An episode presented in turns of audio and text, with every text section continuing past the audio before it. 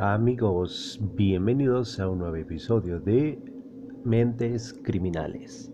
El día de hoy vamos a tocar un tema particular que en lo personal me flipa de la emoción. Les voy a compartir la historia de un asesino serial que aterrorizó la ciudad de Los Ángeles.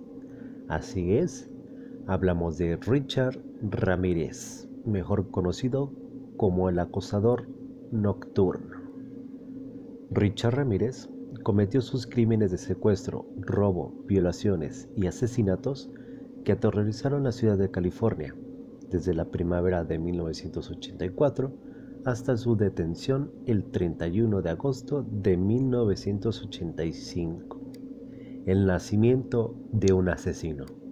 El primo de Richard, llamado Mike Ramírez, disparó directo a la cara de su esposa en presencia de Richard, quien tras el estruendo de aquella detonación, el rostro del niño de apenas 10 años se impregnó de sangre.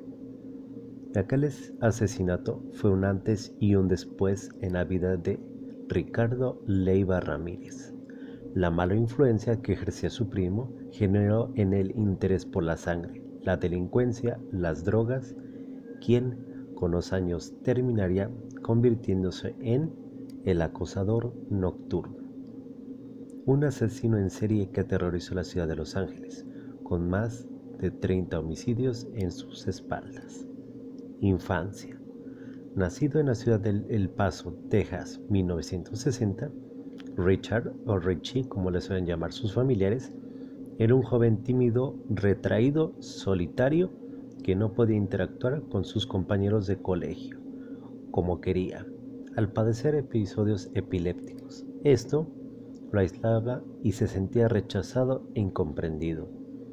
Aunado a ello, el nacer en una familia muy estricta, donde su padre, inmigrante mexicano, propinaba continuas palizas tanto él como su madre y hermanos. Pero fue la epilepsia lo que lo produjo un, absoluto miedo a la muerte. Su única forma de superarlo, visitar cementerios y transformar aquel pavor en una completa fascinación. Richard y Mike Pasaron mucho tiempo juntos. Su primo le enseñó a ver la mutilación y posturas sexuales como algo normal, a creerse superior, una especie de Dios con el poder de decidir quién vivía y quién no. Todo esto propició en el menor unas ansias porque Mike lo aceptara. Comenzó a fumar marihuana, asaltar, matar y efectuar pequeños robos, realizar allanamientos. Y todo con un único objetivo, conseguir droga. Richard se convirtió en un adolescente peligroso gracias a que Michael, quien también influyó en él, la existencia de la doctrina satánica. Asesino serial. Su primera presa en esta particular cacería fue Jenny Binko, de 79 años. Ocurrió en un caluroso verano de 1984. Los vecinos del barrio de Glassell Park de Los Ángeles dormían con las ventanas abiertas, hacía mucho calor. En el apartamento de la anciana reinaba el silencio y corría una leve brisa en su dormitorio. Un extraño vestido completamente de negro y con guantes merodeaba sigiloso por las distintas estancias. Portaba un afilado cuchillo de caza de 15 centímetros. Buscaba joyas que llevarse. Decepcionado al no encontrar lo que buscaba, Richard acuchilló salvajemente en el pecho y en el cuello de Jenny. Lo hizo con tanta fuerza que casi la decapitó. Después, abusó sexualmente de ella. La mujer no tuvo tiempo de defenderse. Al día siguiente, uno de sus hijos, quien también residía en el bloque, encontró su cadáver. El crimen de Jenny Bingo fue el primero de una larga lista de asesinatos que se alargó hasta agosto de 1985. Su modus operandi le hacía ser extremadamente peligroso porque Richard no era metódico ni ordenado.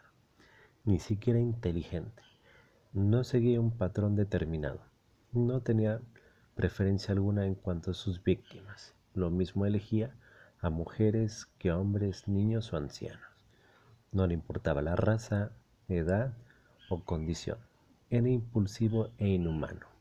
Y esto lo hacía ser tan imprevisible como letal.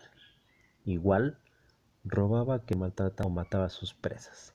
En cada ataque utilizaba armas distintas, desde un bate de béisbol hasta un puñal, cuchillos o varios modelos de pistolas.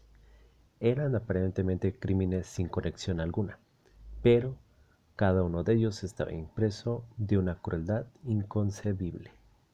Desde un tiro a sangre fría en la cara de la joven Daily Okazaki, de 33 años, después de llenar su domicilio, pasando por las decenas de cuchilladas a la italiana Maxine Sassara, de 44 años, a la que le había sacado los ojos después de haber matado a su marido. Ambos dormían en su cama cuando ocurrió el terrible suceso. Por no mencionar la feroz violación a Ruth Wilson mientras encerró a su hijo pequeño en un armario. La mujer logró sobrevivir al ataque brutal y cuando testificó ante la policía, no solo dio una descripción perfecta de su agresor, sino que no podía olvidar su aliento.